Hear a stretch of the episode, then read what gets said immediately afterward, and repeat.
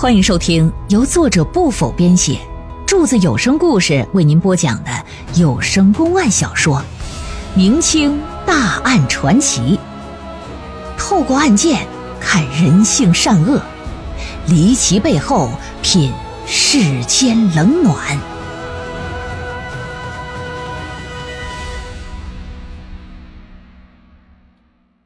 白水新娘失踪案第四回，一看自己丈夫的帽子掉下去了，这金针在车上就喊说：“大叔啊，你停一下，帽子掉了！”大叔喊了好几声，这车也没停。车轮子压地的声音，史大郎打呼噜的声音，啊，车轴吱个吱个的声音，驴蹄子踏在土路上的这个声音，再加上这个车夫还唱着秦腔。年岁再大点，听力再不好，就没听着。金针一看离帽子越来越远呐，一想这一顶新帽子就这么不要了，那太可惜了。这车速也不快，他就跳下车去捡帽子去。当拿着帽子的时候，再扭脸一看，这车离他就挺远了。那古代那女人就三寸金莲的小脚，可以说那小脚没我手指头长呢，走路又不好走，根本追不上。只能目送着驴车是渐行渐远，直至消失在自己的视线。一个新婚小媳妇儿，又独身处在这荒郊野岭，那真是叫天天不应，叫地地不灵啊！哭了一通之后，琢磨着还是先找个安身之处吧，等天亮我再赶路，不然呢，这一个人夜里这不安全。可是他对此处的地形地势呢，并不熟悉。心里害怕，又四处漆黑，走着走着可就迷的道了，不知方向了。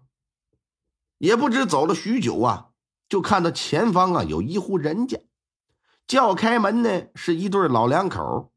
金珍就把自己的情况给说了，老两口好心就把他收留了，跟老太太睡个正房，老头一人睡厢房。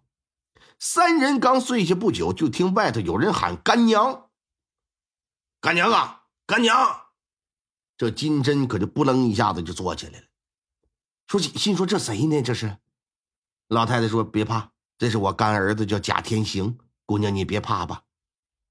贾天行是干啥的？在黄河之上，哎，做驾船卖鱼的买卖的。他父母跟这老两口关系挺好，于是啊就拜了他们做干爹干妈。又因为老两口住的地方离他出船的地方。不远，经常过来。今天这是晚上了，因为太忙，以至于回家来不及了。打算跟这儿对付一宿。进了屋一看，这炕上，哎哎，这怎么还多了个娘们呢？这金针本来就生得漂亮，在烛火的映衬之下，显得更是美艳诱人呢。当下这贾天行用我的话来形容，啊，心里扑腾一下子。脑瓜子嗡一下子，裤裆里那是不楞一下子。有道是，从来色胆大如天呐。原本和干爹住在一起的贾天行，睡到后半夜，悄悄的可就出了厢房了，干啥呀？不管不顾了，摸到金针那屋去，就企图来个霸王硬上弓。这金针住在陌生人的家里，本来睡得就不踏实。这贾天行刚一碰他就醒了，一边奋力挣扎，一边就大声呼救，说：“老婆婆救命啊！老婆婆救命！”老太太就睡在旁边啊，听到动静起身就把油灯给点亮了。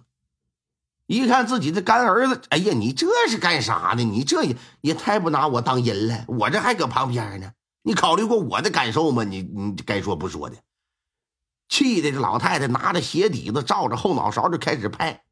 说你个混账的东西，你怎么能干这猪狗不如的事儿啊？哪知道这贾天行是欲火攻心，精虫上了脑了，分不清什么是非曲直、黑白对错了。丧心病狂的他，竟然拔出了自己刮鱼的那把尖刀，朝着老太太啊，噗，上去就这么一下子。就这一刀，恨不得连刀把都插到心脏去了。老太太是啊的一声惨叫，厢房里的老头就也醒了。老头他妈一听声不对呢，这怎么？抄起一根棍子进了屋了，就要和贾天行拼命。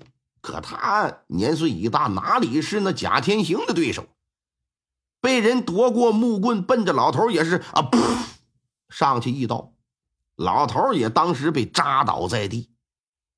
杀了干爹干娘之后，贾天行拿着刀可就架在金针的脖子上。老子已经杀了俩了，不在乎再多来一个。你要是从了我，以后乖乖和我过日子，我一定好好待你。不然，不然下一个躺下的就是你。然后。然后老子趁着热乎劲儿就得办了你，想来个趁热，你说说这家伙得多残暴？那金针是个小柔弱女子，哪见过这场面？吓得小脸刷白，浑身无力呀！面对着眼前这种情况，自知啊，我要是反抗，那必是死路一条啊！我死倒不要紧，关键是他还想尝口热乎的，那他妈的我，那不是？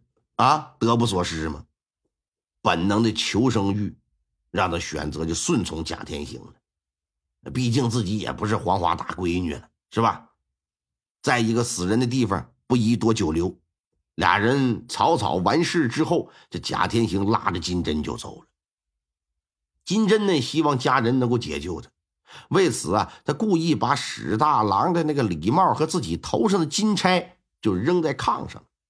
为的呢是能让家里人知道自己的下落，心说这里发生命案了，县府衙门一查，一看我的东西搁这，这不能找我吗？好顺藤摸瓜呀。可他哪里知道啊，这礼帽和金钗差点要了史大郎的命啊！贾天行带着金针到了河旁，等到天亮，坐上一艘大船。巧合的是什么呢？哎，到江州赴任的这个关老爷关成义也坐这条船。半路上，老爷遇到劫匪了。贾天行一看，这家伙穿着打扮、气质，这都哎呀，不是一般人。仗义出手，杀了劫匪，救了老爷的性命。老爷对他自然是非常感激，带他到了江州，让他做了呃这个府衙的捕头。这金针呢，跟着也过来了。起初啊，还寻思着报仇或者是逃跑，可后来发现自己身怀六甲，有了孕了。好几次尝试过自杀，又因为觉得自己对不起史大郎，但是无奈呀，这贾老爷天天安排人对他是寸步不离，完全没有自尽的机会。眼看着肚子一天比一天大，再一想自己死倒没啥，孩子是无辜的，心说先把孩子生下来，我另做打算吧。孩子生下来之后，就惊讶的发现，这孩子呀，鼻洼眉梢。眼角、嘴叉子，没有一个地方长得像贾天行的。哎，怎么看怎么长得像这个史大郎。郁闷已久的心情一瞬间就豁然开朗了。开始还以为他妈的这孩子整不好是这逮人的，哪成想啊，还是大郎的种。你看大郎整的还挺准，一发入了魂了，竟然怀了史大郎的孩子，这也让他有了一丝期待。期待有一天还能见到自己的郎君，能和自己的郎君呢再续前缘。俗话说得好啊，念念不忘，他必有回响啊。没过多久，史大郎就被发配到了江州，又机缘巧合的到了贾天行的家。金针第一次见他，就觉得他是史大郎，但那时大郎已经瘦的脱了相了。一琢磨呀。到相认不是一般的事儿啊，没敢轻举妄动，一直在暗中观察。直到那天听史大郎唱秦腔，又听史大郎说了回门后发生的惨案，这一看，这不就是我的原配丈夫吗？这身份这就坐实了。原本想要当场相认，哪成想贾天行突然回来了。为了护着大郎，为了能整治这个贾天行，平时没有报案的机会啊。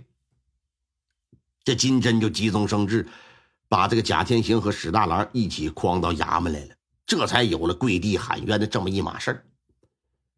大郎听完金针的讲述之后啊，上去磕膝盖当脚走，一把就搂住老婆孩子，一家三口是抱头痛哭啊，大人哭啊是。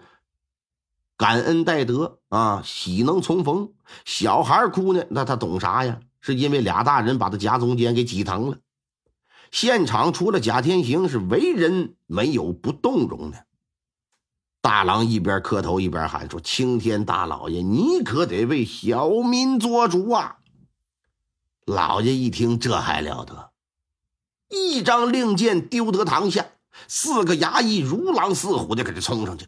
把贾天行就给摁倒在地了，贾天行也没做任何的反抗。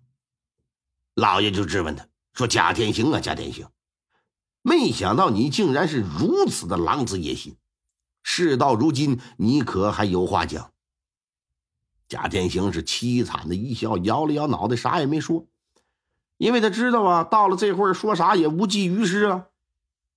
老爷一看，说：“得了，先把他押入大牢，严加看管吧。”转过天来，老爷又派了两个精干的衙役，是快马加鞭呢，跑了一趟白水县，把当地被杀的那老两口子情况就给解释清了，确认无误之后，老爷呀判了贾天行秋后问斩，并且呢将白水知县糊涂办案以及自己用人失察的事上报朝廷，请求什么呢？削职为民。